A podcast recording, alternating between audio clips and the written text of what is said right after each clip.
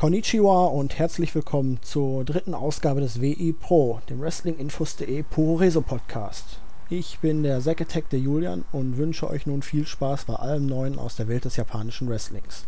Damit gebe ich ab an meine fähigen Kollegen. Ja, wir wünschen euch natürlich auch einen äh, sehr schönen guten Tag zur dritten Ausgabe von unserem Podcast. Neben meiner Wenigkeit, dem Luca, ähm, haben wir heute noch dabei den Yasu, früher auch bekannt auf dem Wrestlinginfos.de Board als Eagle. Hey, Männer. hallo. Ja, und unser dritter Mann, Max Cady, der ist noch nicht da.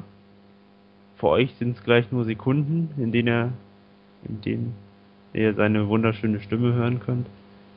Äh, auf den müssen wir noch kurz warten. Ja, die wir hatten jetzt eine etwas längere Pause zwischen den zwischen den Ausgaben jetzt. Wie lange war es? Acht oder neun Monate oder sowas? Ja, ich glaube sogar schon mehr als neun Monate. Also jedenfalls kein Jahr. Und ja, es wurde ja schon im Indie-Podcast mal kurz thematisiert. Wir hatten halt einfach Terminprobleme. Normal konnte der eine nicht. Igel war ja auch, wie er erzählt hatte, in Japan längere Zeit und hatten wir alle viel zu tun und haben irgendwie keinen Termin gefunden. Aber jetzt haben wir uns hier zusammengefunden, ja, und haben ein paar spannende Themen. Ja, dann wollen wir uns mal den Themen zuwenden, die wir uns heute vorgenommen haben für diesen Podcast. Und da habe ich als allererstes hier auf meiner Liste New Japan stehen. Die größte Promotion in Japan, wie wir bereits schon öfter erwähnt haben. Und die hatten passenderweise auch das größte Turnier in Japan. Natürlich nicht größer als die Bound Series, aber den, G, den G1 Climax. Und über den wollen wir uns heute mal unterhalten.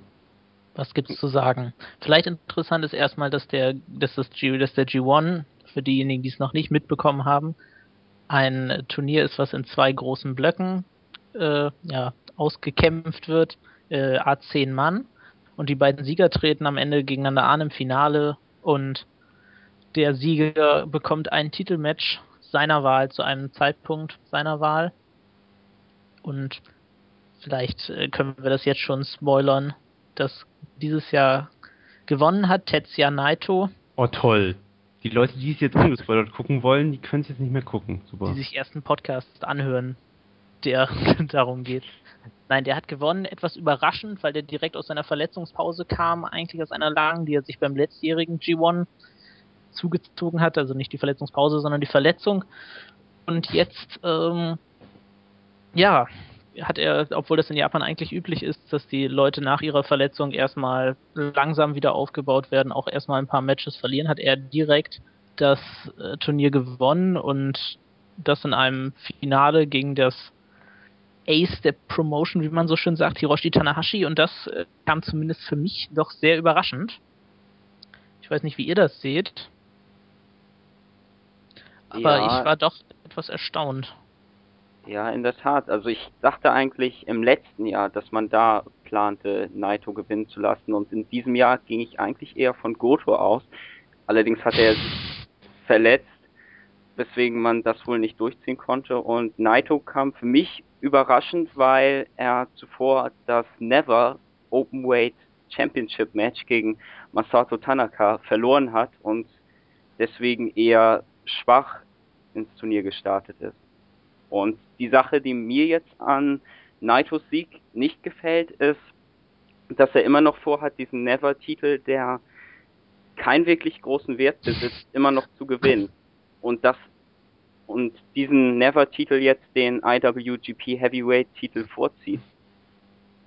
Naja, also was man kurz erklären muss, Never ist die, ist die Nachwuchspromotion im Prinzip von. Ja, von, im weitesten Sinne. Also es war Aber ursprünglich, die, die Idee von Never war ursprünglich, äh, da doch junge Leute hochzuholen, mhm. oder? Oder, oder richte mich da her? Ja, seitdem, seitdem es diesen Titel gibt, gab es, glaube ich, also dann haben, das war quasi die Idee, was Noah hat lange mit äh, Sam auch eine Show, also so Show, kleinere Shows mit vielen Singles-Matches und wo Erfahrene gegen jüngere Leute antreten. Man könnte vielleicht und so sagen, sowas ähnliches wie NXT bei WWE. Ja, so. stimmt. Und äh, das weiß ich nicht, das ist glaube ich gar nicht schlecht, NXT. Aber ja, mittlerweile. ich fand das auch früher immer gut, aber das ist noch ein anderes Thema. ich glaube, dass, ähm, und dann haben sie eben einen Titel geschaffen dafür, den Never Openweight Titel. Und seitdem es diesen Titel gibt, gab es, glaube ich, meines Wissens nach keine Never Show mehr. Nee. Was Nee, auch einiges über den Wert des Titels aussagt. Die letzte Never Show, sehe ich hier gerade, war am 19.11.2012 vor 300 Zuschauern und da war der Main Event, war das Finale um den Titel. Tournament Finale. Daran sieht man, wie viel dieser Titel ungefähr wert ist, weil er seitdem wie oft verteidigt wurde? Zweimal? Ja, Glaub ich kann ich. mich jetzt noch an Benjamin und Ishii erinnern, aber Dann äh, Und auch natürlich einmal Naito. mal, oder? Dann sogar schon viermal. Ja, stimmt. Unfassbar.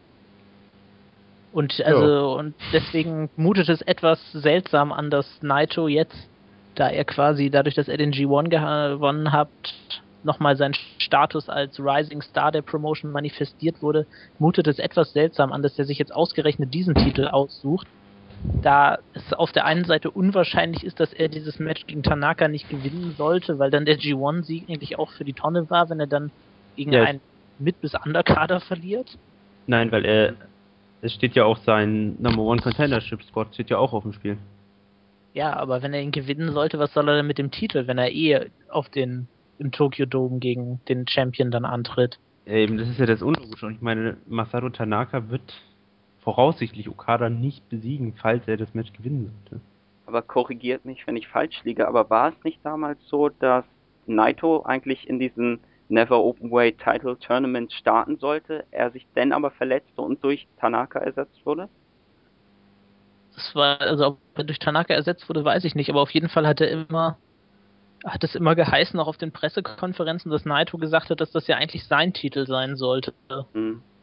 Irgendwie wurde es, also insofern scheint er jetzt das nach, einer, nach seiner Verletzungspause, was natürlich äh, anzupeilen, was natürlich irgendwie wieder dafür spricht, dass der G1-Sieg nicht so wahnsinnig geplant war und dass eben vielleicht doch Goto gewinnen sollte, aber sich dann unglücklicherweise ja während des Turniers verletzt hat.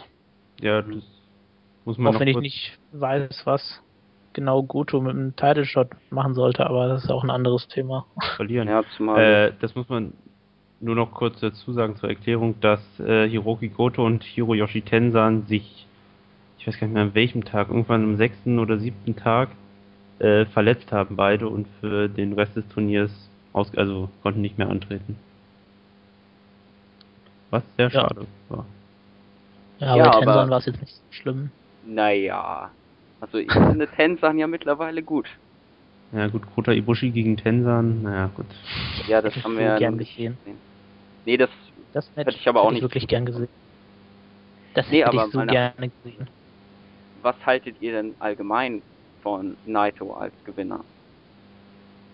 Also ich finde von dem Never-Ding. Ich finde es äh, großartig, weil ich Naito das auf jeden Fall verdient hat, auch wenn er jetzt erst aus der Verletzungspause zurückgekommen ist, aber der war ja immer, immer großartig und war, galt immer als der neue, ja, nicht als der neue Tanashi.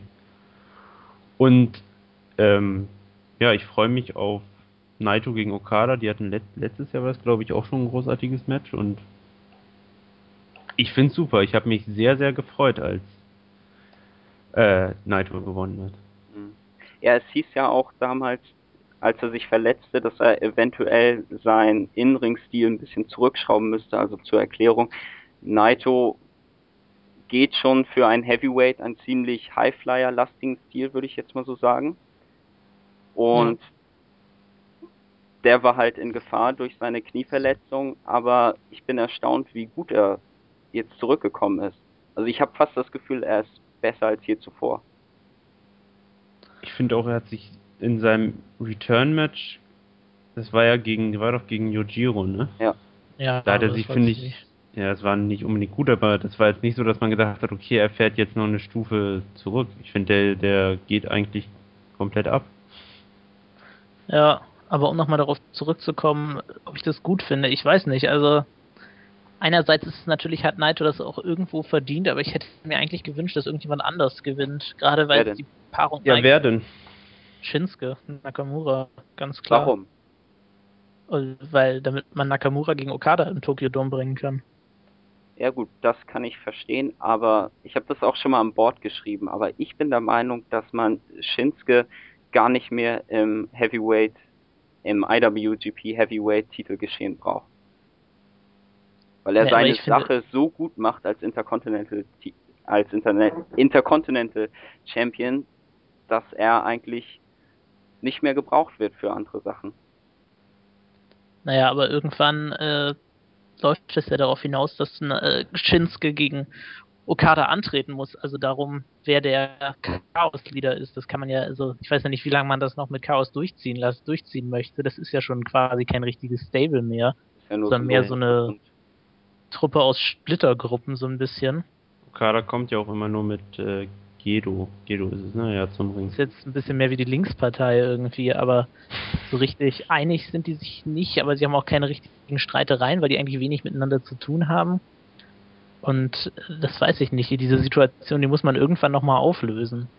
Weil das nicht ewig so weitergehen kann. Ja, meines das, Erachtens nach. das kann man ja auch noch machen, wenn da hat Naito den Titel gewonnen, dann bringt man bei einem, dann fängt man nach dem, wenn wir davon ausgehen, dass äh, Naito im Dome den meinetwegen jetzt den Titel gewinnt gegen von Okada. aber Und dann bringt man beim Pay-Per-View danach, bringt man dann Okada gegen Shinsuke, dann hat man den Titel nicht mehr dazwischen. Ja, das aber ist wir total wissen blöd ja- dann. aber wir wissen ja auch gar nicht, ob das Titelmatch überhaupt im Tokyo Dome stattfinden wird. Aber davon gehe ich aus. Hat Naito doch gesagt, dachte ich, Ja? dass er das auch gerne im Dom machen würde, ja. Also es wäre ja auch unsinnig, wenn nicht. Dann hätte er es jetzt auch gleich bei Destruction machen können. Naja, wollte ja sein Never Ne, dann, vorher. Ja, aber Ja. das ist jetzt ein Aber wo du gerade Destruction sagst, das wäre ja eine gute Überleitung, denn bei Destruction gibt es nämlich ein IWGP Heavyweight Titelmatch und zwar zwischen dem Champion Kazuchika Okada und Satoshi Kojima. An der denn am letzten des Tag- G1. Wer nee. jetzt? Kojima? Kojima. Ja, Ja. am letzten Tag hat er auch Okada in einem Turniermatch besiegt und hat sich dadurch das Recht erkämpft, ein Titelmatch zu fordern. Ja, Und das, Das wird ein gutes Match auf jeden Fall. Ja. Also weil Kojima, das fand ich wirklich erstaunlich bei G beim G1, dass jedes Match, was ich bisher da von ihm gesehen habe, die waren eigentlich alle gut. Und gerade wenn man das sieht im Vergleich zu Tenzan, wie er sich noch wägt, die beiden sind jetzt altersmäßig nicht so lange auseinander, also nicht so weit auseinander, das ist schon erstaunlich, wie gut Kojima noch ist und wie sehr er auch die Halle mitzuziehen weiß. Tenzan aber auch.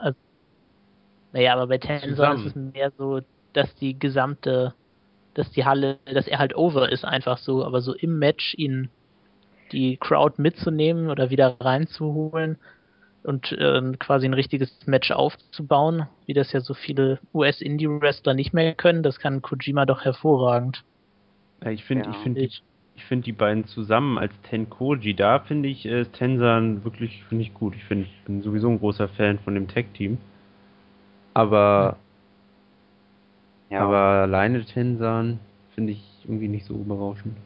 Ja, zumal er ist jetzt 42 und ich finde, im Ver gerade im Vergleich jetzt zu Kojima ist er doch eine ganze Ecke schlechter und wirkt schon sehr angeschlagen und ich hatte irgendwie beim Gucken von den Climax-Matches auch so das Gefühl, dass das vielleicht sein letztes Turnier sein könnte. Weil, Dann hätte er es gewonnen. ja, er hat es ja schon dreimal gewonnen. Also was braucht er noch? Ja, vierten Sieg. Ja Goto hat auch dreimal den New Japan Cup gewonnen.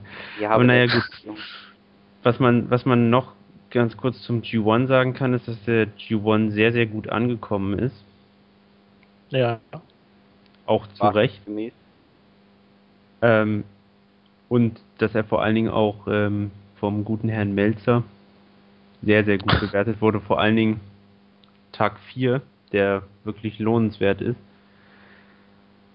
Ja, aber dazu, zu den Matches können wir ja später nochmal kommen. Wir können ja nochmal den Rest der Card kurz durchgehen von Destruction. Mhm. Da gibt es Nee, nämlich was- noch ein. Was ich noch kurz zum Title Match sagen wollte zwischen Kojima und Okada, ist, okay. dass ich eine ganz bestimmte Szene sehen möchte in diesem Match. Und zwar ist es ja so, dass Okada den Finisher Rainmaker benutzt. Wer ihn nicht kennt, ist es eigentlich Short ein normaler Lariat. Lariat, ja bloß, dass Okada den Gegner davor noch dreht. Und es gab beim letzten Climax-Tag schon die Szene, dass Okada Kojima so rausrollte, aber Kojima den Okada den Lariat verpasst. Aber ich möchte eigentlich viel mehr die Szene sehen, dass Okada versucht, sein Lariat zu zeigen, aber Kojima ihm den Arm wegschlägt. Weil. sicherlich geben. Ja, weil ich finde, Kojima ist wohl der Meister des Lariats und was den Bizeps anbelangt, auch Okada um einiges überlegen. Kojima, ja. ist, Kojima hat definitiv den größten Bizeps in Japan. Neben, wie heißt der? King Fail. King okay. Fail ist auch eine wunderbare Überleitung, denn äh, King Fail ist ja ein Mitglied des Bullet Clubs, dem Stable rund um Prince David, Carl Anderson, Tamatonga und eben King Fail, nee, King Farley. King Fail ist aufgrund seiner wrestlerischen Fähigkeiten recht naheliegender Name, aber er heißt, glaube ich, eigentlich Farley. Und äh, eben jener David, der Anführer, trifft once again auf Hiroshi Tanahashi ja, bei Destruction. Ich meine, wir hatten das Match ja jetzt, da möchte ich mal ganz was sagen. Also wir hatten das Match ja jetzt beim letzten Pay-Per-View. Das ist das vierte jetzt. Nee. Echt? Ja. Nee, wieso? Dann war es noch einmal beim G1. Ja, und einmal davor auch schon. Einmal davor. So, und jetzt haben wir es das vierte Mal. Und ich fand die Matches bis jetzt ja gut. Das war ja so noch ganz gut. richtig gut. Sports Entertainment so. Aber ich möchte eigentlich nicht nochmal sehen, weil sich das ist auch so ein bisschen das Problem finde ich bei den Bullet Club Matches, dass die sich doch irgendwie alle sehr ähneln.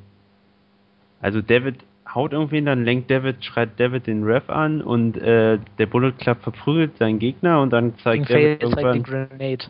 Ja, oder Carl Anderson verpasst Tanahashi eine Powerbomb auf den Apron und dann kommt David mit seinem Bloody Sunday und fertig ist.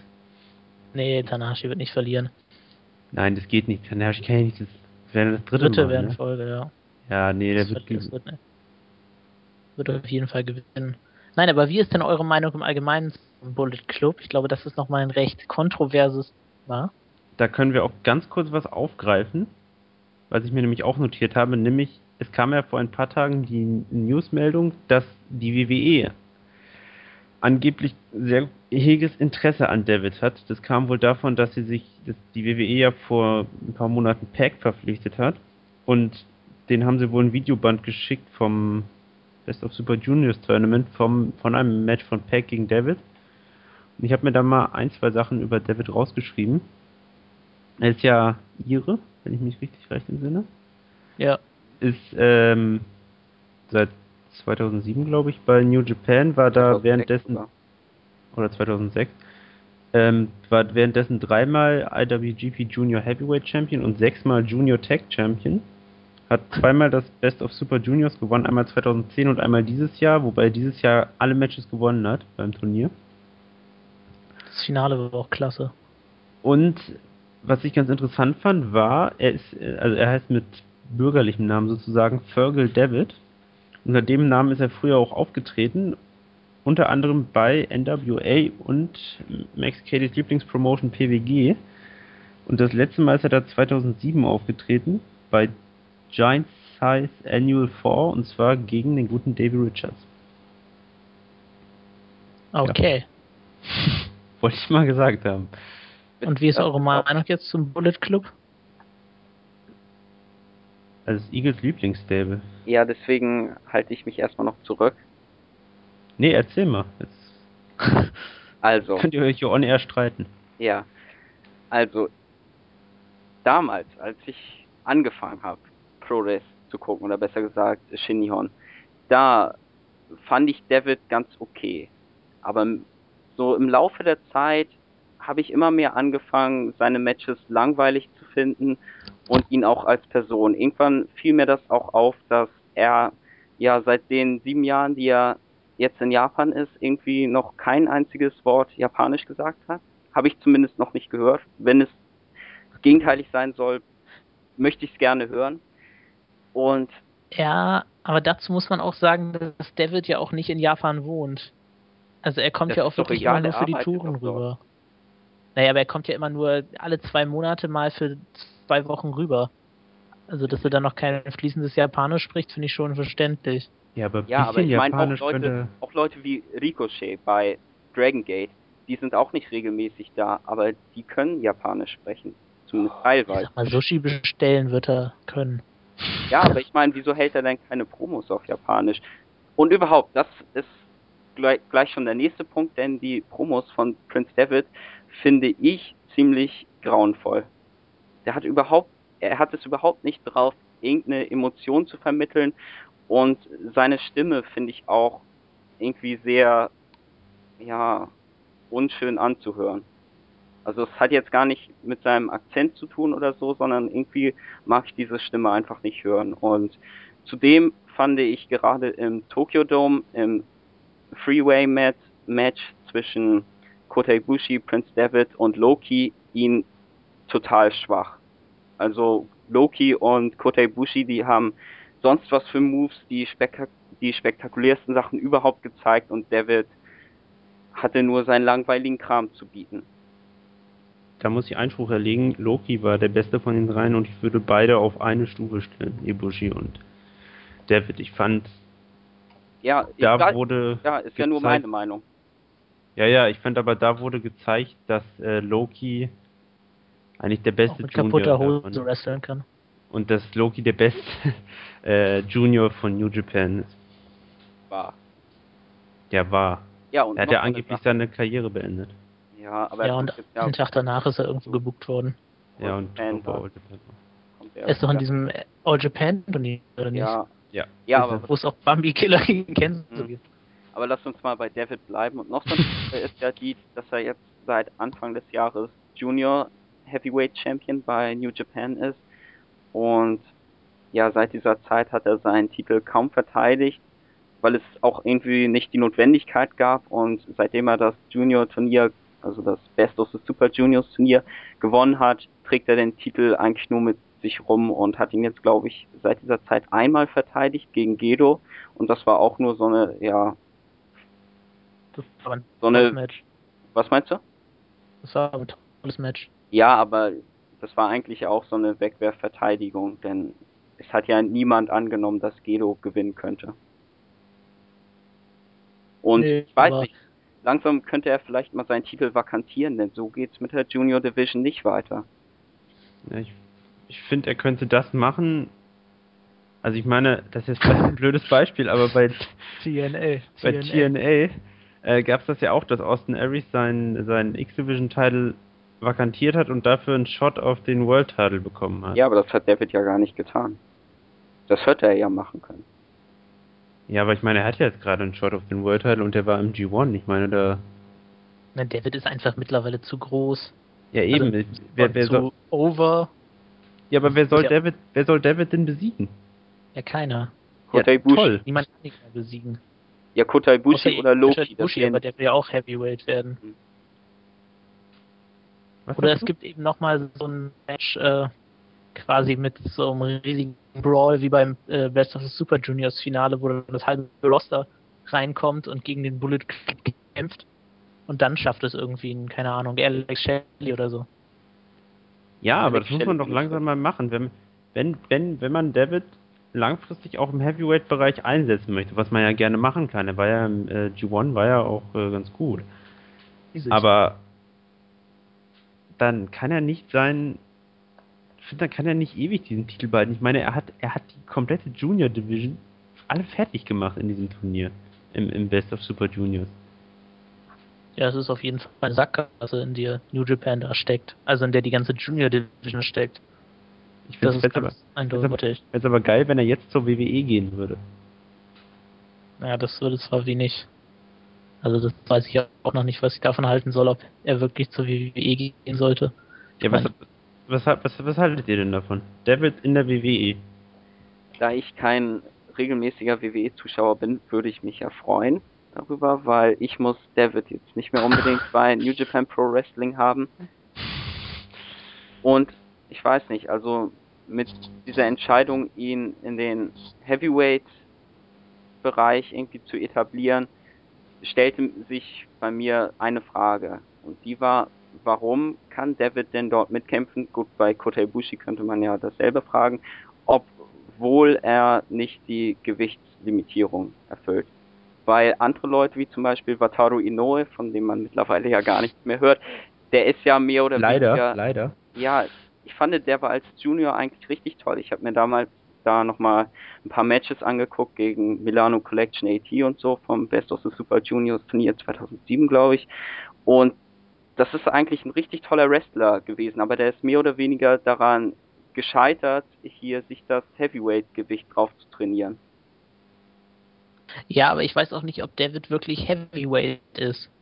Denn dass der Sieger vom Best of the Super Juniors ja. im G1 antritt, das ist auch schon vorher häufiger vorgekommen, ohne dass es dann einen endgültigen Wechsel ja. zu den Heavyweights gab. Aber er tritt jetzt ja oft gegen Heavyweights an. Also er hatte ja, sein Match gegen Okada, er hatte sein Match gegen Tanahashi und jetzt kommt noch ein Match gegen Tanahashi.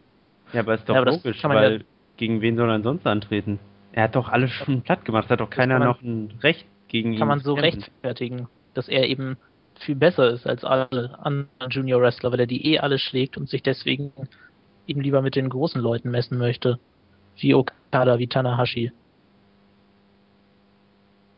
Mhm. Also ich finde nach wie vor, dass äh, ich finde den Bullet Club großartig, weil ich das Gimmick von denen auch herrlich finde und ich bin der Meinung, dass David der beste, also dass der Bullet Club, das sind die besten Heels im Moment bei New Japan. Also es sind die einzigen, die wirklich konsequent als Heels over sind. In Japan. Eigentlich in ganz Japan, wenn man ganz ehrlich ist. Also sowas habe ich noch nicht erlebt, dass wirklich die Japaner buhen und wenn dass es nicht mal von irgendwem Applaus gibt, nicht mal für irgendwelche Aktionen, wie das ja sonst so ist. Das sehr respektvolle japanische Publikum ist ja sonst gefürchtet quasi schon. Also ich finde, das ist schon sehr, sehr stark, was ja seit dem gerade seit dem Turn gegen Ryusuke Taguchi, von dem man seitdem auch eher weniger hört, äh, was der da für eine Entwicklung durchgemacht hat. Ich finde das fantastisch und ich finde, das schadet den New Japan Shows auch nicht, mal so ein bisschen dieses, was man so gerne als WWE-Stil bezeichnet, reinzubekommen, mit Sports Entertainment quasi. Und genau also das möchte ich nicht. Der Grenade. Ja, aber das ist ja dann Geschmackssache. Ja, also das ist Geschmackssache. Dagegen möchte ich auch gar nicht sagen. Nee, nee, klar. Aber ich finde dieses Sports Entertainment manchmal auch ganz nett, aber irgendwann geht es einem halt auf die Nerven, wenn du wirklich bei jeder Show und dann jedes Mal das gleiche Match hast. Das stört mich halt, das ist so austauschbar. Ja, das lag jetzt allerdings auch, glaube ich, daran, dass bei G1 halt wirklich zehnmal das gab. Das war, oder neunmal, logischerweise. Neunmal. Das war, glaube ich, so ein bisschen das. Deswegen setzt da jetzt eine Übersättigung ein. Aber an sich finde ich das schon eigentlich einen richtigen Schritt, auch gerade weil New Japan ja, um mal hier ein bisschen in den Business-Bereich zu kommen, sich ja auch nach äh, Amerika öffnen möchte. So was natürlich eigentlich ideal. Also gerade aber, amerikanische Stars da aufzubauen. Aber findet ihr nicht, dass dieser Bullet Club eigentlich so ein ja, zukünftigen Main Eventer wie jetzt zum Beispiel Anderson runterzieht? Das Gefühl habe ich nämlich. Denn ich finde, er wirkt nur so ein bisschen wie so ein Statist, der mal wieder oder immer mal wieder David hilft, seine Matches zu gewinnen. Ja, sie ziehen halt diesen Push von Prince David sehr, sehr konsequent durch. Also ja. Da, und das geht natürlich auch so ein bisschen. Ich meine, gut, King Fale und Tamatonga werden in diesem Leben nichts mehr von New Japan reißen. Aber natürlich geht es so ein bisschen zu lassen Anderson. Andererseits wenn es dann irgendwann dazu kommen sollte, dass Anderson wieder face turned, also gegen David turned, dann ist er natürlich over wie Wasser in der Wüste, wie man so schön sagt. Kann es, kann es eigentlich auch so sein, dass momentan außer Alex Shelley kein Gaijin Face ist bei New Japan? Äh, äh, ja, kann sein. Ja, die meisten sind Heels, das stimmt schon. Ja, wir können ja, also, möchte noch jemand was zu David sagen? Ja, bitte geht, geht zu WWE. Okay, ein, ein, ein letzter Abschiedsgruß von naja. Nein, also ich könnte mir auch bei WWE ja auch vorstellen. Also mir gefällt er halt nicht, aber ich hasse ihn jetzt nicht. Also, wer ist schlimmer, Brian Danielson oder Prinz David? Unterstellst du mir aber was? Nee, aber hier. Ja, ich mag so ich, ich glaube, es gab da ja bei WWE gerade so eine Storyline, dass hier Vince McMahon irgendwie meinte, dass hier Danielson kein geeigneter Champion ist oder so, ne? War das nicht ja, irgendwie so? sowas. Ja, und ich weiß nicht, ich würde mich da fast anschließen, weil so dieser ganze Look von Danielson, den habe ich noch nie gemocht. Look? Ja. Ich finde, ich finde halt, er sieht mit dem Bart halt irgendwie, ich verstehe den Hype um den Bart nicht, weil ich finde, das sieht eigentlich ziemlich beschissen aus, aber. Ja, das ist ein Erkennungsmerkmal. Nee, aber so ich finde ihn einfach großartig. Cool. Ja. Aber das Bart ist halt ein Erkennungsmerkmal. Obwohl ich mir nie ein T-Shirt damit kaufen würde. naja gut, wir können das ja nochmal. Ihr guckt einfach alle zu wenig Total Divas. Ja, das muss man, das äh, möchte, möchte ich hier auch nochmal hervorheben. Total Divas ist besser als alles Total Divas, auf. Total Divas muss man gucken. Ist ganz wichtig. Es hat auch mehr Zuschauer als TNA, also es kann nicht so schlecht sein. Das wollte ich nur noch mal kurz sagen. Okay, dann können wir nochmal eben die Matches, die bis jetzt für die Destruction Card, der ist ja erst in am 29.09. erst in einem Monat. Ähm, ja, dann haben wir noch äh, Minoru Suzuki gegen Toru Yano. Ja, das wird ein unterhaltsames Match, denke ich wieder. Die hatten ja, glaube ich, auch schon mal ein Match beim Pay-Per-View.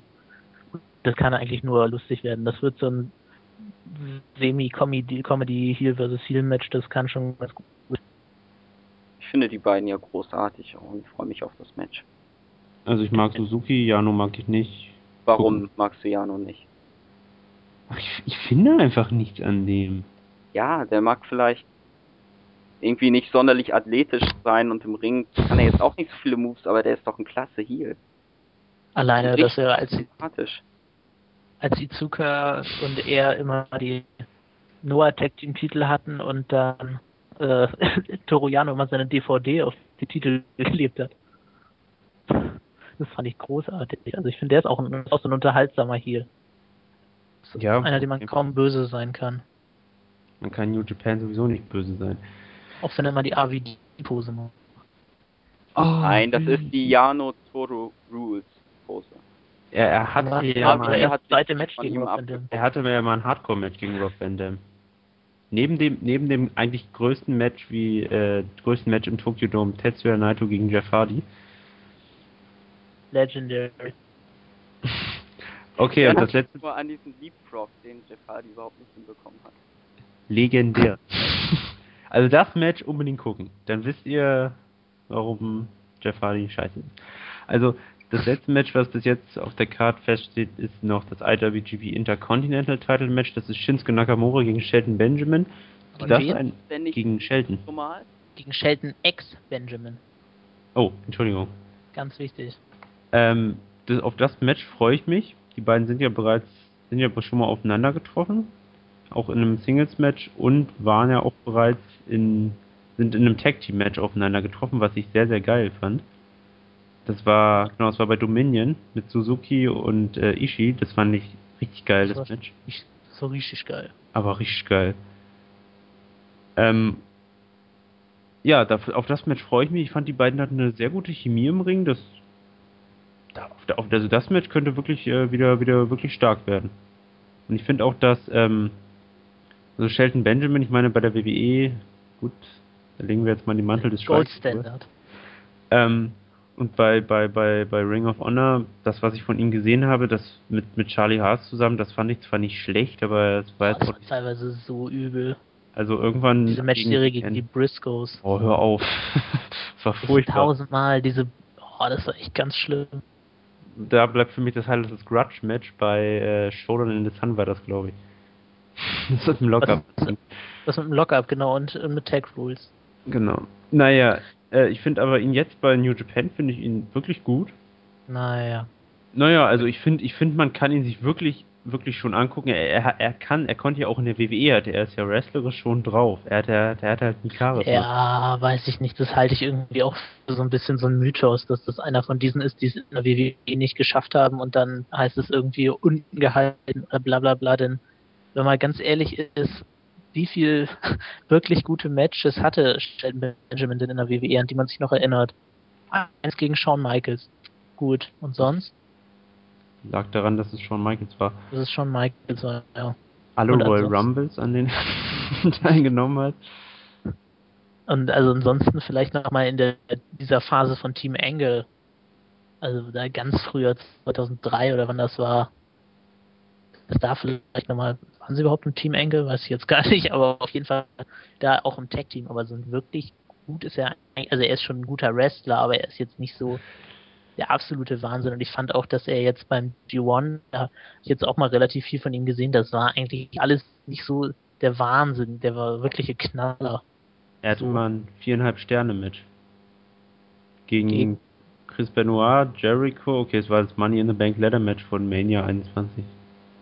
Ja gut, und ich sag mal, ich meine, gegen den Namen, der nicht genannt werden darf und Chris Jericho und so, da ist natürlich auch nicht so schwer, ein gutes Match zu haben. Vor allen Dingen Christian Edge und Kane und dann ein Ladder Match. Naja, gut.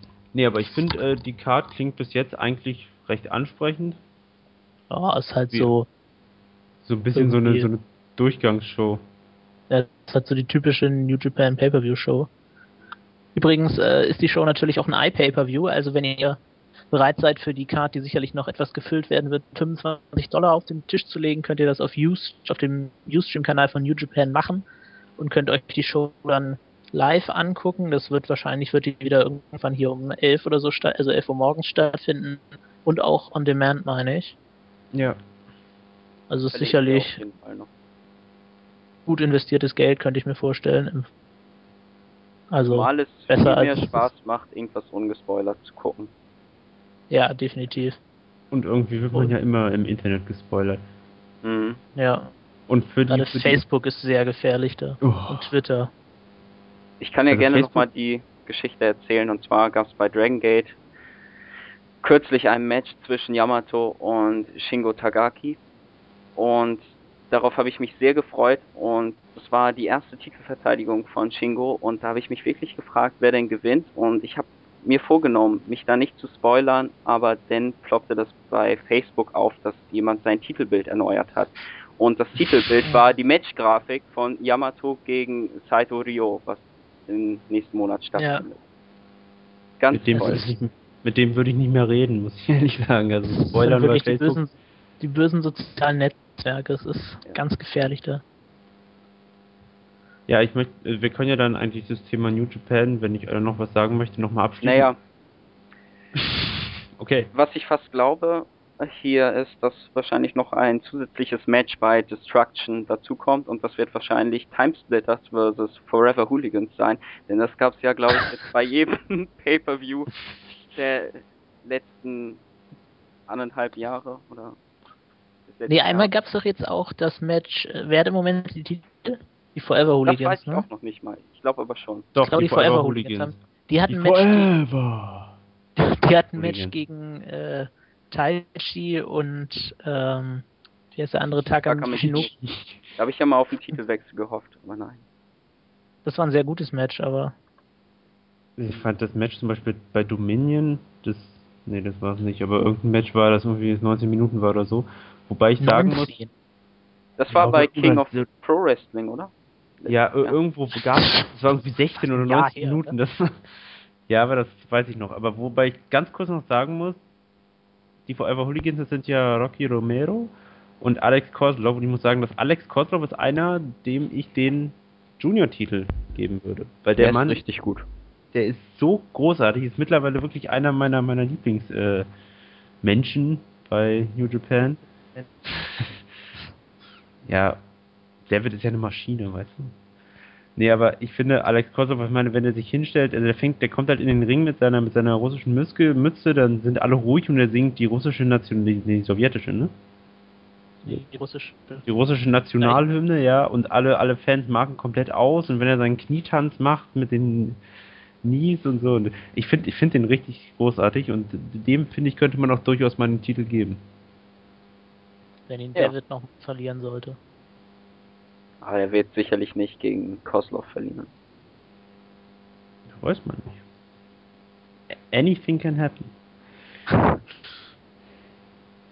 Ja, ich möchte äh, nochmal, ja, ja, wollen wir dann New Japan abschließen oder? Ja, wegen meiner. Was ist denn das nächste Thema auf unserer Liste?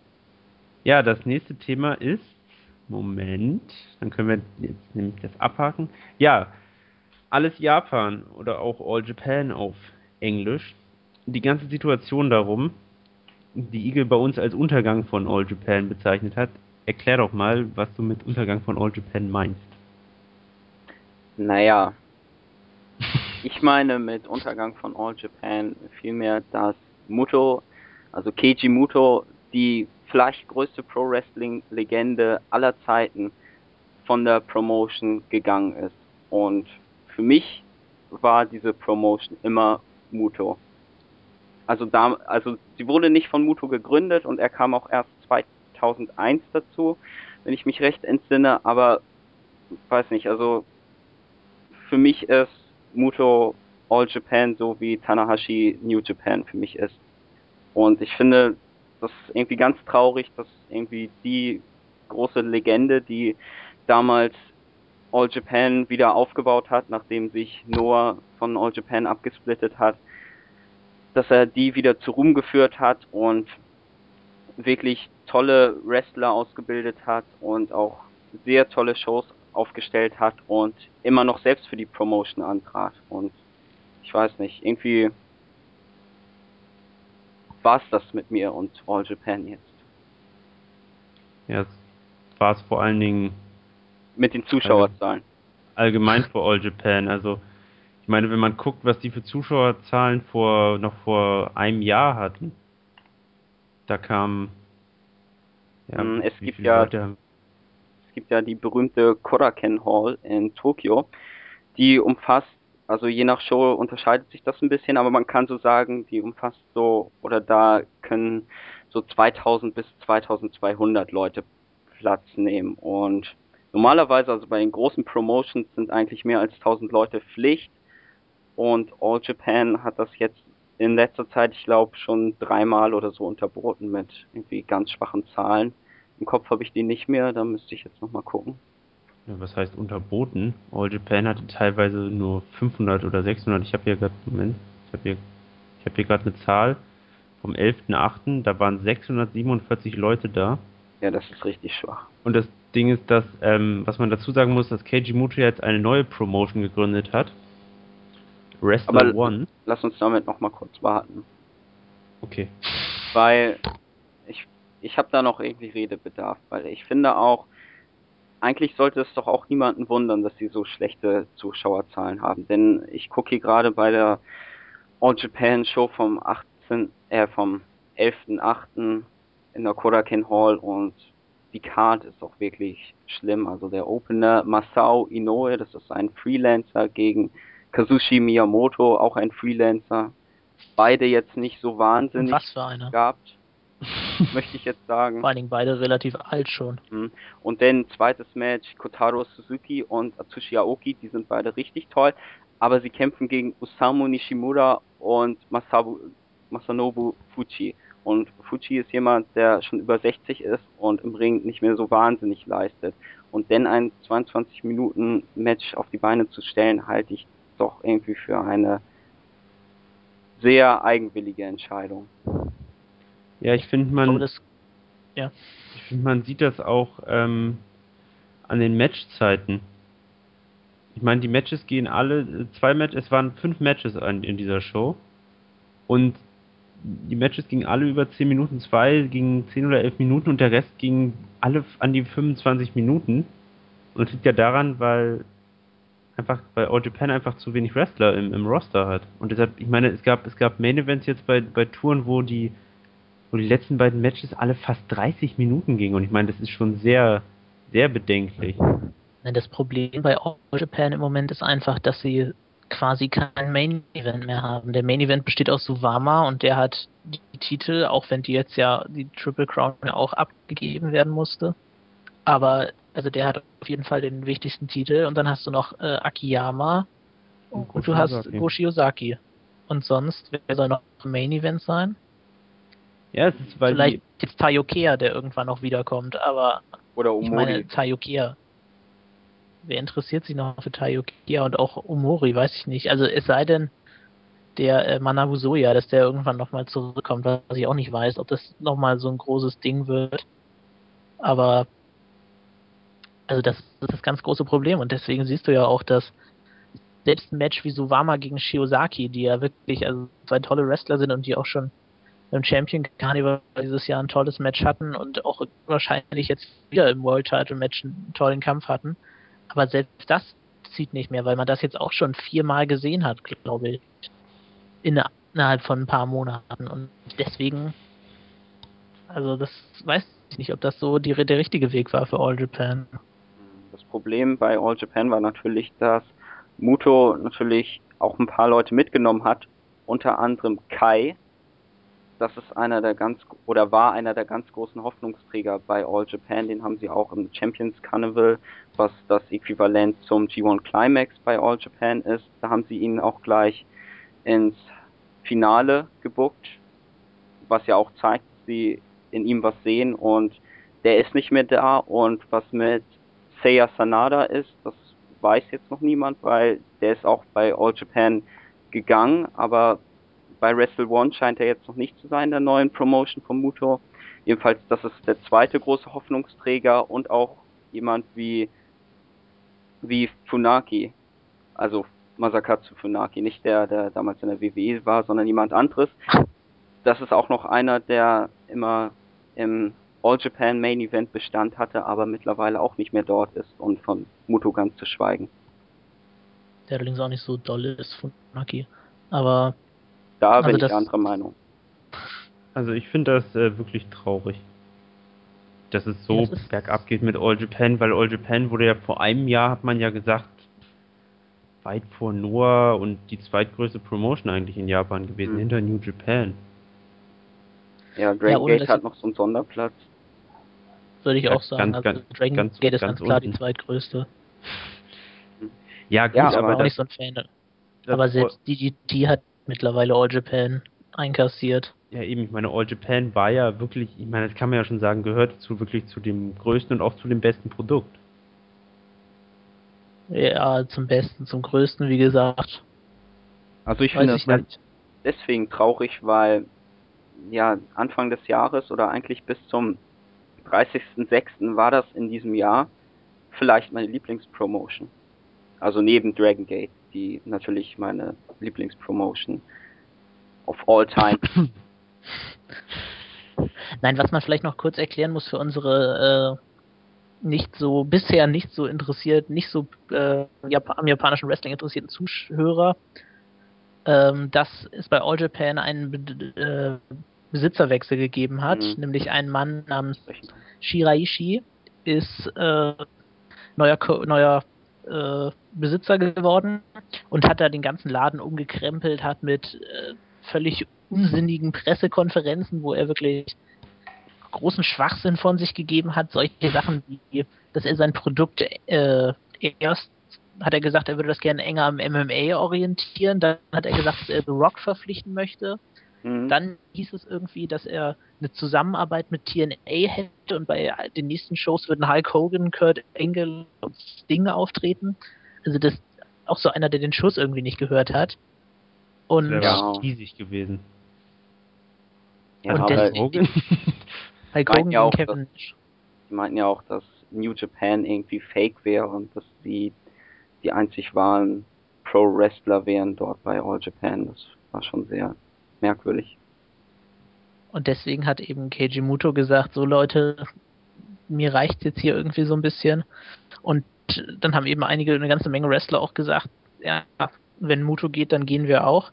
Und um jetzt mal die Überleitung zu schaffen, die haben jetzt zusammen, also Muto hat eine neue Promotion gegründet mit dem einfallsreichen Namen Wrestle One, bei der eben jetzt viele der, äh, ja, wie kann man sagen, der Abwanderer, der Abweichler antreten werden, also unter anderem auch die genannten Funaki, also Masakatsu Funaki Kai, Ryota Hama, Minoru Tanaka und eben noch einige Unbekannte. Und es wird eben vermutet, dass diese Muto, die Muto Promotion eben auch eine Kooperation mit New Japan hat, was der neue All Japan äh, Besitzer ausgeschlossen hat, dass er irgendwas mit New Japan zusammen machen möchte, was einfach schlicht dämlich ist, weil die New Japan Stars einfach eine viel größere Drawing Power haben als jeder im All Japan Roster.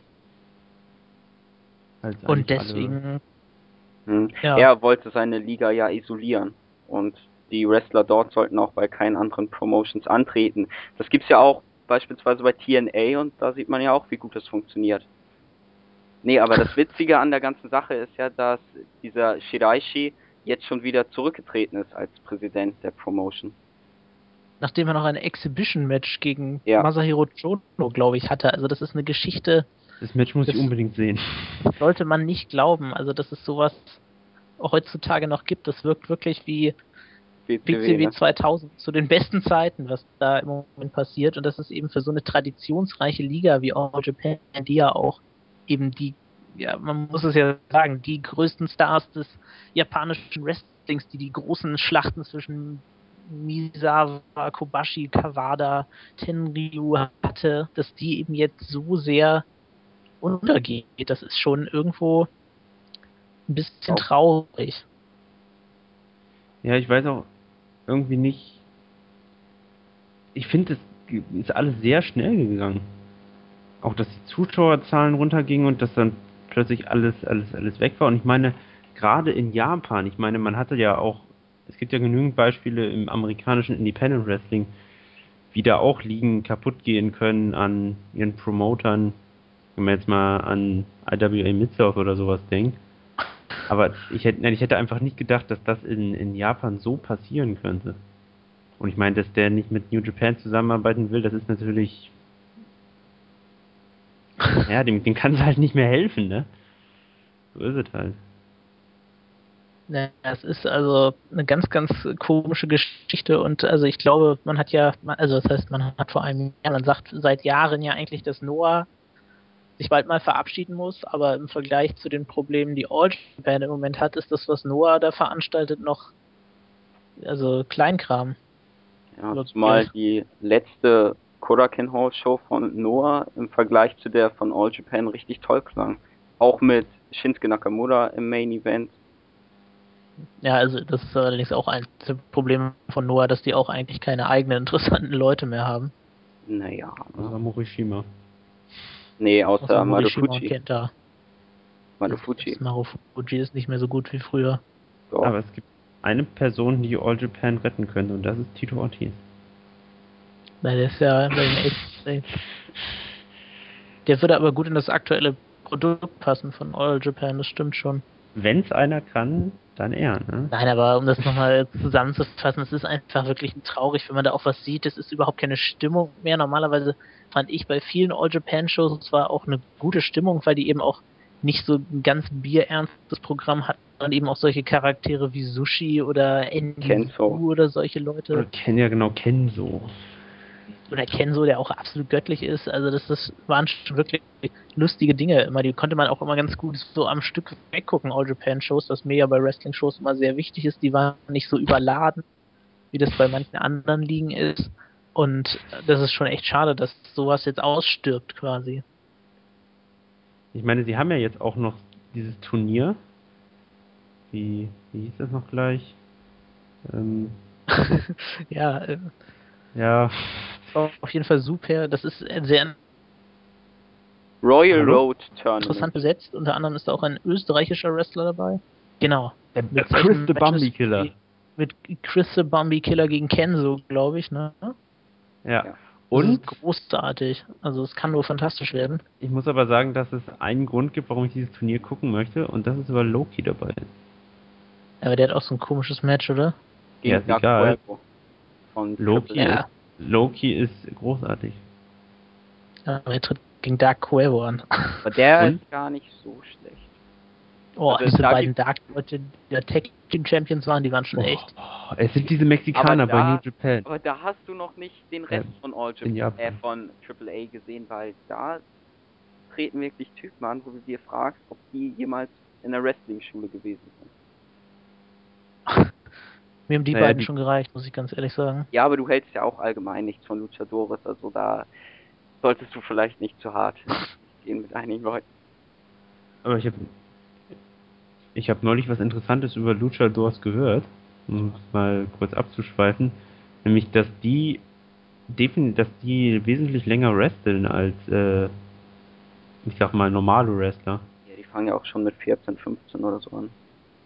Nee, weil die, die, ich meine, es gibt ja so, wenn du jetzt irgendwie noch Kobashi im Ring gesehen hast bei seinem Abschiedsmatch, dem siehst du ja an, dass er nicht mehr 20 ist. Aber äh, dass das wohl, ja, nein, aber dass das wohl so ist, dass die in diesem Stil, das hat glaube ich irgendwie Disco Maschine oder sowas in irgendeinem Interview gesagt, dass die mit, dass die so einen Stil gehen, der mit 50, selbst mit 50 kannst du den noch gehen, weil der nicht so auf den Körper geht. Ja, ja, also bei CMLL gibt es ja auch ganz viele Leute, die sich schon in ihren 50ern befinden, solche wie Blue Panther oder Necrocasas oder Atlantis oder so. Ich glaube, die sind alle schon über 50. Atlantis, ey. Die ich übrigens nach wie vor nicht bei New Japan sehen möchte. Ich habe ja ein Stück von. das ist richtig toll. Nein, ich möchte keine Doch. Japaner. be- Nein, ich möchte die nicht sehen. Ich La habe. Sombra. Atla Oh, hör auf mit La Sombra. Oder Atlantis war doch auch war doch mal, klasse. Atlantis war doch in diesem 8-Man oder 10-Man Tag Team Match mal im Tokyo Dome, oder? Mhm. War das der, der seinen Asai Moonsault zweimal hintereinander gezeigt hat und ihn beide Male abgefuckt hat? Ich weiß nicht, Das war der bestimmt. Einer mit so einer weiß-blauen Maske. Nee, dann war es, glaube ich, Valiente. Ja, genau. Das kann sein. Der war auch echt richtig schlecht. Ich habe, ich, ich habe, ich habe nämlich äh, mich dieses Jahr, ist schon, war im Januar, aber da waren ja diese Fantastic Mania Shows mit CMLL zusammen von New Japan. Watchamania-Shows, ja. Und da habe ich gesehen Tamatonga und Titan gegen Euphoria und Okumura. Und ich glaube, mehr als die Hälfte der Moves in dem Match waren abgefuckt. Ja, aber ich meine, bis auf Titan sind das jetzt auch alle nicht so die Bringer. Warum, warum treten die bei, ja, warum treten die bei New Japan auf? Ich verstehe das nicht. Ich finde die Fantastica Mania Shows eigentlich ziemlich gut. Damit die, auch damit die Japan-Leute in Mexiko Erfahrungen sammeln können, wie man so schön sagt.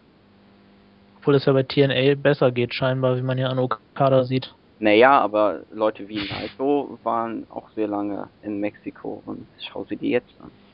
Ja, das muss ja auch nichts, äh, muss ja nichts unbedingt Nee. Schlechtes sein, wie die da trainieren. Das ist bestimmt, für einen Wrestler ist das bestimmt klasse, aber Wrestler einfach auch wichtig, die Kamera von Samoa Joe zu tragen. das ist das Größte, was hier Das ist passiert. einfach ganz entscheidend. Sieh dich vor. Ja, Nee, gut, also, wie gesagt, All Japan, man wird sehen in den nächsten Wochen und Monaten, was da noch weiter vor sich geht. Ich äh, habe ehrlich gesagt nur noch wenig Hoffnung. ja, wir werden das definitiv weiter verfolgen. Und ja, dann vielleicht auch mal was darüber erzählen, falls es nochmal einen Podcast gibt. Hm. Hm. Ja. Ja, und dann haben wir uns jetzt noch einen letzten Punkt überlegt. Und zwar sind wir ja vor der Pieve sozusagen, für euch Hörer, die uns zuhören. Und da haben wir uns gedacht, wir reden hier ja immer viel über relativ, ja, unsere Themen sind dann ja immer relativ starr, dann auf New Japan oder jetzt auf All Japan bezogen. Und ich habe mir gedacht, wir machen mal sozusagen so am Ende von jedem Podcast, dass wir alle drei Matches oder Shows empfehlen, die man sich angucken äh, sollte oder kann, eigentlich sollte. Und dass ihr, wenn ihr euch jetzt noch nicht so unbedingt mit, mit Japan befasst habt, dass man einfach mal so hat, wo einer jetzt sagt, das ist gut, das kannst du dir angucken. Ja, und das probieren wir einfach mal aus. Würde mich freuen, wenn da auch eine bisschen, wenn auch, also zu dem Podcast logischerweise auch, aber wenn auch hier dann dazu ein bisschen Rückmeldung kommen würde, wie ihr das gefunden habt, also wie ihr das findet. Damit wir wissen, ob wir das weitermachen sollen oder ob wir es lassen sollen. Ja, möchte einer von euch beiden anfangen? Vielleicht. Ja, Ja, also ganz wichtig. Ich will äh, gleich am Anfang sagen, was ihr gucken müsst. Also es gibt wirklich keine Ausrede. Es ist sicherlich die beste Show des Jahres, würde ich sagen, von der ohne Zweifel, vom ohne Zweifel besten an Wrestling-Produkt, das es im Moment weltweit gibt, den vierten Tag des G1 von New Japan. Also das, den muss man gesehen haben, auf jeden Fall. Also es meinst ist, Slammiversary. Das muss man natürlich auch gucken und auch das Finale der Bound for Glory Series wird sicherlich gut, aber an Kota Ibushi gegen Shinsuke Nakamura, Togi Makabe gegen Katsuchika Okada, Tetsuya Naito gegen Minoru Suzuki, Tomohiro Ishii gegen Katsuhiro Shibata, um nur ein paar Matches zu nennen. Wird Also, wirklich nichts rankommen dieses Jahr, da bin ich mir ziemlich sicher.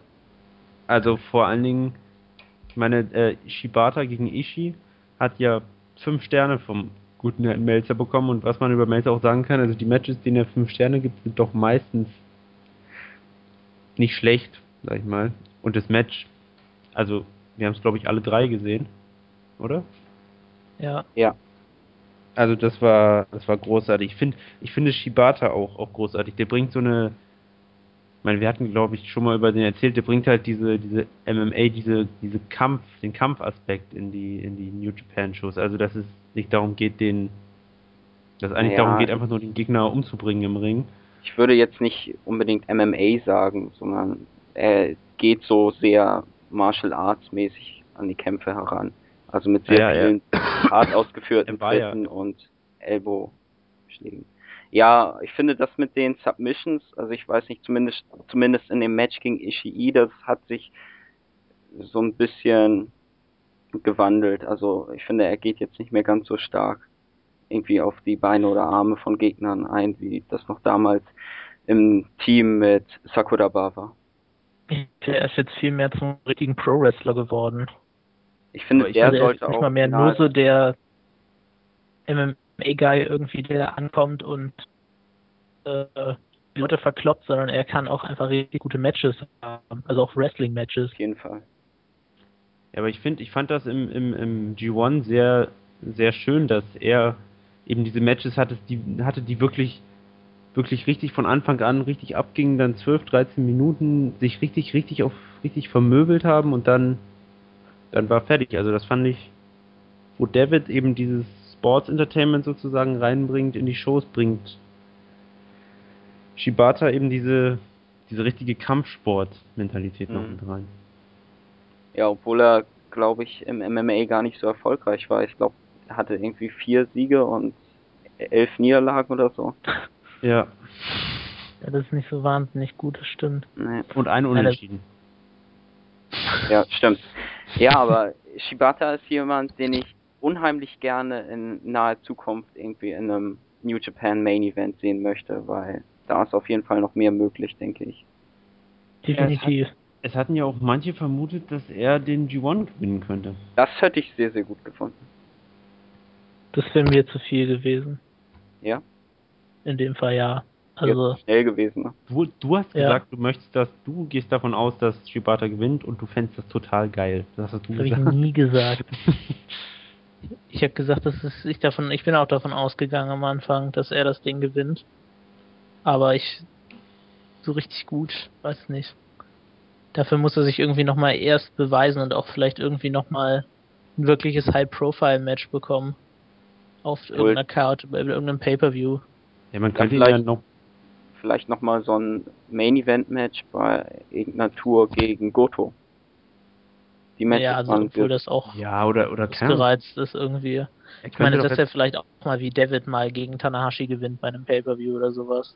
ja, oder dass er einfach ein paar Leute besiegt oder, oder wie gesagt Tanahashi besiegt und dann gegen Okada verliert oder dann vielleicht gegen Naito. Also dass er dann gegen den Champion verliert, das wäre ja auch schon mal. Ja, aber ich finde, ich finde, bin mit dem bis jetzt sehr zufrieden. Das kann man definitiv. Der darf So gerne bleiben. Kurz mit den Match-Empfehlungen weiterzumachen. Also, was man meines Erachtens nach auch gesehen haben muss, ist Hiroshi Tanahashi gegen Tomohiro Ishii vom zweiten Tag des G1s. Ja, Also, das sollte man auf jeden Fall angeguckt haben. Das ist ein richtig, richtig, richtig starkes Match gewesen. Und also, ohne jetzt spoilern zu wollen, es war hat auch wirklich ein ganz tolles Finish gehabt, fand ich. Und Die Crowd war auch absolut drin, also es war wirklich ein richtig, richtig, richtig, richtig gutes Match. Das man definitiv gesehen haben sollte. der G1 bot ohnehin so viele gute Matches. Auch an der Masse, also da hinterher zu kommen, ist wirklich gar nicht so einfach, weil die ganzen Shows gehen ja so im Durchschnitt dreieinhalb Stunden. Das ist Mhm. eine ganz schöne Zeit, die auch fast nur mit Wrestling gefüllt wird. Also es ist wirklich so, das Match oder die Kämpfer kommen den Entrance runter in den Ring, dann startet das Match und nach dem nach dem Ausgang des Matches kommen schon gleich die nächsten, nachdem die vorherigen verschwunden sind. Also es geht wirklich Knall auf Fall und vielleicht muss man da auch ein bisschen Konzentration mitbringen. Also da sollte man vielleicht nicht so nebenbei laufen haben oder irgendwie, wenn man ohnehin keine Zeit hat, sondern da sollte man sich vielleicht mal die Zeit nehmen.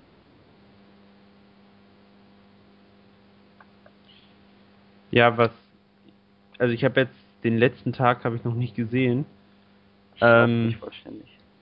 Aber ich würde sagen, dass man den auf jeden Fall auch empfehlen kann.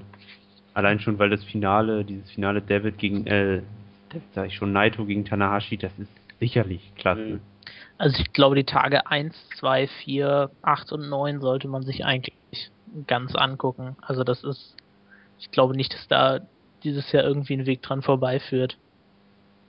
Und da ich wirklich also der festen Überzeugung bin, dass es überhaupt kein Zweifel ist, dass New Japan im Moment das rundeste, also von der Pro, vom Production Value, wie man so schön sagt, vom In-Ring-Produkt, von den Charakteren her, von den Stars her, das rundeste Produkt überhaupt bietet weltweit. Also das für mich sollte mhm. man dem eigentlich echt eine Chance geben. Ich muss also auch sagen, lohnt sich wirklich. Dass der G1, reden wir schon wieder die ganze Zeit über den G1, aber muss man ja auch. Ähm, in dem G1 Thread wurde ja äh, vielfach gesagt, am Anfang haben ja, ich glaube, an den ersten beiden Tagen haben Tanahashi und Okada beide ihre beiden Matches verloren.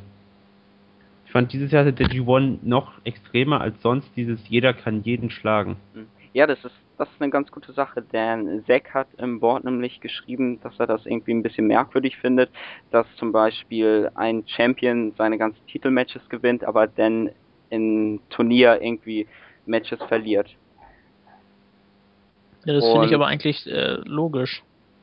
Ja, ich finde, das zeigt ja auch, dass die ganze dass die ganzen Leute, die im G1 antreten, sehr, sehr gut sind. Nein, ich fand, es passt, passt auch gerade zu Okada, passt es perfekt von seinem Gimmick her, dieses, der, der Arrogante, dass er eben in einem Match wie gegen, ich weiß nicht, wen hat er, ich glaube gegen Goto hat er verloren, ja. dass er eben äh, gesagt hat, ja, ich weiß, ich habe Goto schon geschlagen, ich kann Goto schlagen und dann eben mit so einer gewissen Arroganz in die Matches reingeht. Mhm und äh, dann eben quasi an dieser Arroganz scheitert, weil er eben nicht mit 100% kämpft. Ja, und das, das zeigt ja, das zeigt ja auch, ja. oder wenn man jetzt mal so den Vergleich zur WWE zieht, dort gibt es ja sehr viele Squash-Matches, wo einfach irgendwelche Leute auftauchen, die in zwei Minuten verlieren, sage ich jetzt mal. Und ja. ich finde, dass jeder jeden in diesem Turnier schlagen kann, das zeigt ja, dass wirklich mehr als nur einer oder zwei wirklich gut sind. So, das spricht ja auch für diese Liga denn in diesem Fall. Ja. Und ja, also und das wird, hat ja. Es wird ja auch angenommen von den Fans. Mhm. Und noch eine Sache, die man sich natürlich fragen könnte, wäre, warum die Matches denn so kurz sind. Jetzt beispielsweise gab es ja bei Dominion das Titelmatch hier Makabe gegen Okada und das ging irgendwie über 20 Minuten. Und beim G1 ging es gerade mal irgendwie 13 Minuten etwas, aber das könnte man ja auch so erklären, dass die Leute wissen, dass das halt ein Turniermatch ist, so dass sie sich vielleicht vorher nicht so auf diesen Gegner einstellen können, weil sonst ist es ja immer so, wenn ein Titelmatch ansteht, wird man in der Tour zuvor immer auf den Gegner vorbereitet in Tag-Matches. So können sich die Leute schon so langsam auf den Stil des Gegners einstellen. Beim Climax können sie das natürlich nicht, wenn sie jeden Tag gegen jemand anderen antreten müssen. Und dementsprechend haben sie gar keine große Wahl, irgendwie groß irgendwie zu gucken, ja, welche Aktion könnte ich einsetzen, welche kommt denn gut an, sondern sie müssen wirklich in dieser Zeit alles geben, was sie können. Ja, sie müssen vor allen Dingen, dass du eben in einem Turniermatch auch weißt, okay, das ist heute jetzt der, keine Ahnung, vierte Tag, ich habe jetzt noch fünf Matches. Genau. Da versuche ich natürlich, den Gegner so schnell wie möglich zu plätten einfach. Irgendwie. Dass der Gegner verliert, das fand ich war auch auffällig, dass es beim G1 viele Versuche gab, also noch mehr als üblich, äh, einen Counter-Out zu erzwingen. Hm. Ja, das. Also einfach ja. um die Matches, und es ist halt smart. Hm, alles oder nichts, ne?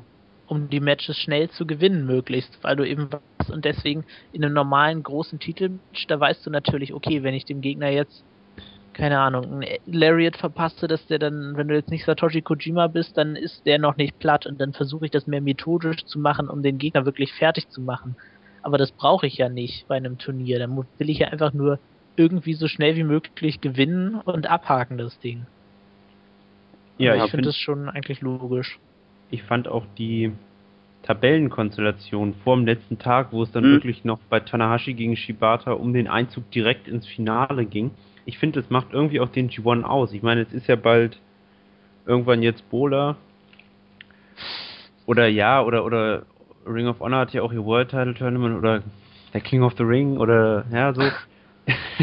Nein, ich finde, das macht diesen Reiz aus, dass du wirklich über, ich meine, mit Pause war das ja, war das ja elf Tage, dass man wirklich jeden Tag, fast jeden Tag ins Internet geht und äh, sich die Results anguckt und sich freut oder nicht freut, eigentlich immer freut. Und dann eben auch wirklich mitfiebern, weil die das eben so bucken, dass nicht vorm, vorm letzten Tag schon die Finals feststehen und der Rest ist halt egal. Die hatten eben halt alle für sich, fast alle Matches hatten eine wirklich richtige Bedeutung und das fand ich halt großartig großartig war es auch dieses Jahr, dass es mal ein Time Limit Draw gibt. Denn bei den G1 Climax Matches ist es immer so, dass wenn das Match hier 30 Minuten erreicht, dass dann halt der Time Limit Draw einsetzt und beide Beteiligten einen Punkt bekommen. Und das gab es beispielsweise letztes Jahr nicht. Da habe ich mich noch beschwert, dass man diese Regel ja irgendwie in jüngster Vergangenheit nicht mehr zu nutzen scheint. Aber dieses Jahr war es der Fall. Und zwar zwischen Tanahashi und Okada eigentlich auch eine sehr gute Wahl für diesen Time Limit Draw und ge gerade das machte ja nochmal den letzten Tag so interessant. Absolut. Nee, also wirklich G1, das Guck. ist eigentlich die Empfehlung. Guckt es euch an. Ich weiß nicht, wir haben es ja schon gesagt, bei den anderen Ligen geht im Moment nicht so viel. Also zumindest bei All Japan und Noah. Was man sich definitiv auch angucken sollte, ist von DDT ähm, das Match Katsuchika Okada gegen Kota Ibushi. Das war auch richtig, richtig mhm. stark. Ja, und ja. ich denke mal, dass äh, der liebe Lennart noch ein paar Dragon Gate Sachen gesehen hat irgendwie. Ja. Die er hier noch gerne anbringen möchte. Nee, ich möchte jetzt eigentlich gar nicht so den Fokus auf Dragon Gate legen, obwohl das meine Lieblingspromotion ist.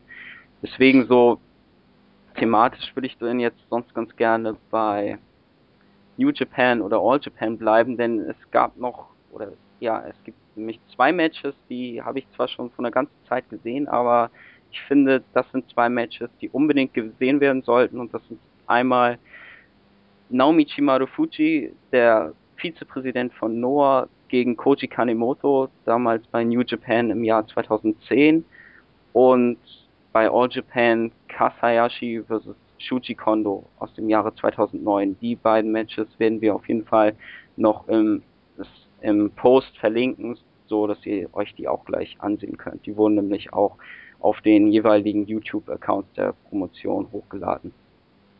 Nee, aber Ach, mit Dragon Gate, ich weiß jetzt gar nicht. Also Dragon Gate, die. Das die sind haben, nur Spot Monkeys. Nein, sei doch nicht so gemein. Nee, Dragon Gate, die veranstalten auch iPay-Per-Views auf Ustream, aber ich weiß jetzt gar nicht, welcher der nächste ist.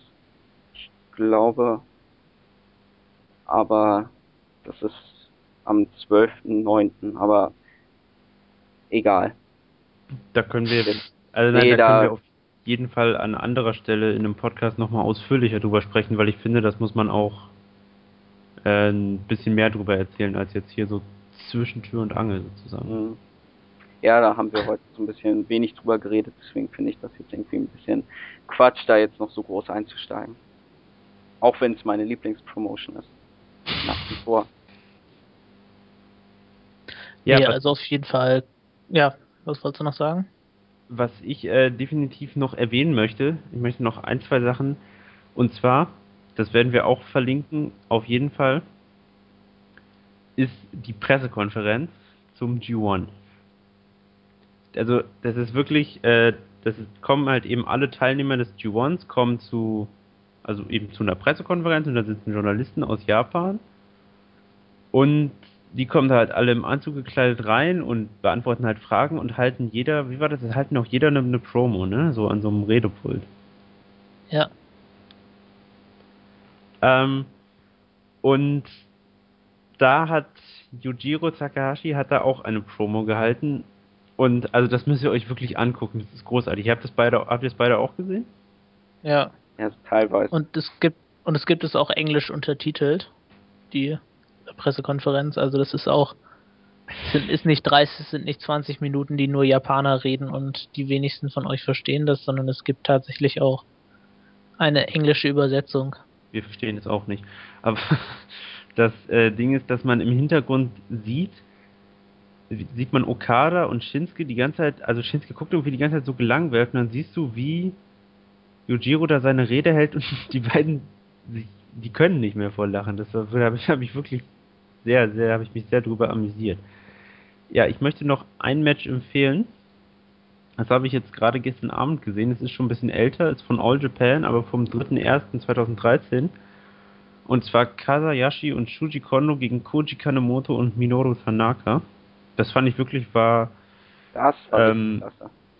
Das war wirklich ein klasse Junior-Match, wo ich fand, so könnte es bei All Japan aussehen, aber so. Oh, dann könnte ich auch gleich noch das Main Event von All Japan am, am 2.1. erwähnen. Und zwar war das ein Einzelmatch zwischen Shuji Kondo und Hiroshi Yamato. Und das ist, glaube ich, bisher mein Match of the Year. Aber ich glaube, wir empfehlen jetzt schon wieder zu viele Sachen. Also, wer soll denn das alles gucken? Naja, man sollte jedenfalls alle Matches mit Tanahashi, alle Matches mit Okada gucken. Also, das finde ich, kann man wirklich so sagen. Ein Match, wo Tanahashi drin ist oder wo Okada drin ist, die sind immer gut. Eigentlich egal, wer, da wer der Gegner ist. Ja. Ja. Das finde ich, kann man Genauso wie mit John Cena. Kann man ja auch alle Matches gucken. Zumindest die großen Pay-Per-View-Matches, ja. Sein Match gegen Danielson war gut. Das gegen Mark Henry auch. Und das gegen Umaga auch. Das ist auch er, er, ruhe, er, ruhe, er, ruhe in Frieden. Ja, und das ja. gegen Batista auch. Bei Over the Limit. Also halten wir fest, Tanahashi, Okada und Cena sind die großen Stars. Große Pay-Per-View-Matches von John Cena, ja. Ja, ich hatte ja äh, Eagle das schon mal geschrieben, dass ich mir für nächstes Mania Tanahashi gegen äh, Cena im Main Event wünsche. Squash-Match bitte, in dem Tanahashi gewinnt. In nee, so ein Babyface gegen Over Babyface. Das wäre das wär bestimmt, das wäre sicherlich großartig. Also jetzt mal ja. Mal im Ernst, das, das, naja, wär, das wäre bestimmt klasse. Naja, aber dann würde ich eher CM Punk gegen Tanahashi sehen wollen. Ich meine, es würde nicht funktionieren. Oder Randy Orton. Weil, ja, Randy Orton auf jeden Fall, aber es würde nicht funktionieren, weil Big, die ja eine unterschiedliche Sprache sprechen. Den möchte ich sehen. Wen? Big E Langston, ich finde, das ist momentan wohl der beste WWE-Superstar überhaupt. Ich habe ich hab mir nur mal ein Match von ihm angeguckt, um mir ein Bild zu machen und ich finde, der Typ hat es einfach nur drauf. Der größte. Ich finde ihn richtig klasse. Best, ob jetzt der Beste ist, das sei mal dahingestellt, ja, aber das Ja, das war jetzt auch nur eine Übertreibung. Der beste WWE-Wrestler ist Brock Lesnar. Nein, ja. aber. Na gut. Zumindest einer der besten. Naja, gut. Wollt ihr. Ja, wir müssen jetzt natürlich noch Leute grüßen. Ja. Wollt ihr wen grüßen? Ja, dann fange ich mal an und zum einen grüße ich Chabal, der sich ja eine neue Ausgabe von WI Pro gewünscht hat und ich hoffe, damit sind wir jetzt auch seinem Wunsch nachgegangen. Oder ich hoffe zumindest, dass er zufrieden mit dieser Ausgabe ist und dann würde ich noch ganz gerne The Fabi grüßen, weil er mich ja auch immer beim Indie-Podcast grüßt und und noch JME. Unseren größten Japan-Fan. ja, äh. Bräuchten wir auch mal JME hier als Gast, ne? Ja, das ist ja sowieso schon äh, länger in Planung. JME soll definitiv mal herkommen. Ähm, ich möchte ganz, ganz herzlich den User Undertaker the Best grüßen. Auch wenn ich leider nicht seiner äh, Wrestling Fantasy Seite beitreten kann. Mist. Ähm, ja, ich hatte, ich hatte natürlich schon alles ausgefüllt, ja. Mein, mein Name war äh, mein Name, mein Name war Undertaker the Man. Nein. Ähm, ich möchte noch den, eigentlich den ganzen äh, Indie-Podcast grüßen, weil die uns auch gegrüßt haben. Ich habe zwar den, der mich gegrüßt hat, den Namen habe ich vergessen. Ist das dieser Rated RKO? Nee, Genau. 1312 oder 2 oder so? Nein, das ist hier R. Kevin O gewesen. Echt? Ja. Okay, R. Kevin O, äh, du bist cool, weil du hast den G1 geguckt. Und sogar ganz, ne? Ja, das finde ich sehr beeindruckend. Das, das werde ich definitiv nicht tun, weil ich nicht genug Zeit habe, um alle Matches zu gucken. Ja, Franck Ribery noch und sonst? Ich möchte noch Nexus 3D grüßen. weil er ein Parteigenosse ist. Und dann noch das, äh, noch den, ich weiß nicht genau wer es war, aber der die Bound for Glory Series von TNA so gebuckt hat, wie sie jetzt zustande gekommen ist. Der hat mir heute und gestern einige vergnügliche Stunden bereitet. Vielen Dank dafür. Da musst du wohl in der Praktikantenstelle bei TNA anrufen. Das war bestimmt der nächste Japan. Jüngling. Ja, wir würden, wir würden uns äh, freuen, wenn Feedback kommen würde. Ich meine, es kam ja immer Feedback, aber es ist ja. natürlich immer wieder schön, wenn ihr auch was schreibt und ihr müsst ja auch nicht unbedingt auch einiges besser machen. Ja, aber ihr müsst ja, ihr müsst nicht unbedingt was äh, reinschreiben, wie ihr den Podcast jetzt unbedingt fandet, sondern ihr könnt auch einfach mal sagen, das und das Match fand ich cool oder so oder ja, schickt uns, ihr könnt, ihr könnt uns auch anschreiben und ich, wurde, ich wurde, ich wurde vor einem Jahr oder so wurde ich vor einem von jemandem angeschrieben, habe den aber leider vergessen und ihm erst sechs Monate später zurückgeschrieben. Ich glaube, das war ich habe den Namen jetzt vergessen, aber falls du jetzt zuhörst, tut mir sehr, sehr leid. Ja. Nein, also wie gesagt, wir würden uns über Feedback freuen. Und wenn ihr euch das hier mal anhört und dann vielleicht auch mal ein bisschen auf den Geschmack in Sachen japanischen Wrestling, ich habe so das in Sachen japanisches Wrestling, ich habe so ein bisschen das Gefühl, dass es schon besser wird, also dass mehr Leute Japan gucken in letzter Zeit. Denn dadurch, dass New Japan jetzt eben auch von Dave Meltzer so gefeatured wird, so groß. Zu Recht. Ähm, denke ich mal, dass das auch nochmal dem ganzen Produkt New Japan und auch eben dann der Zuschauerzahl hier bei uns in Europa nochmal einen großen Schwung verleihen wird. Ne? Ja, das sind doch gute Schlussworte. Ja. Gut, dann, dann bedanken wir uns und sagen Tschüss, bis zum nächsten Mal. Tschüss und auf Wiedersehen. Ja, und schaltet beim nächsten Mal auch wieder ein.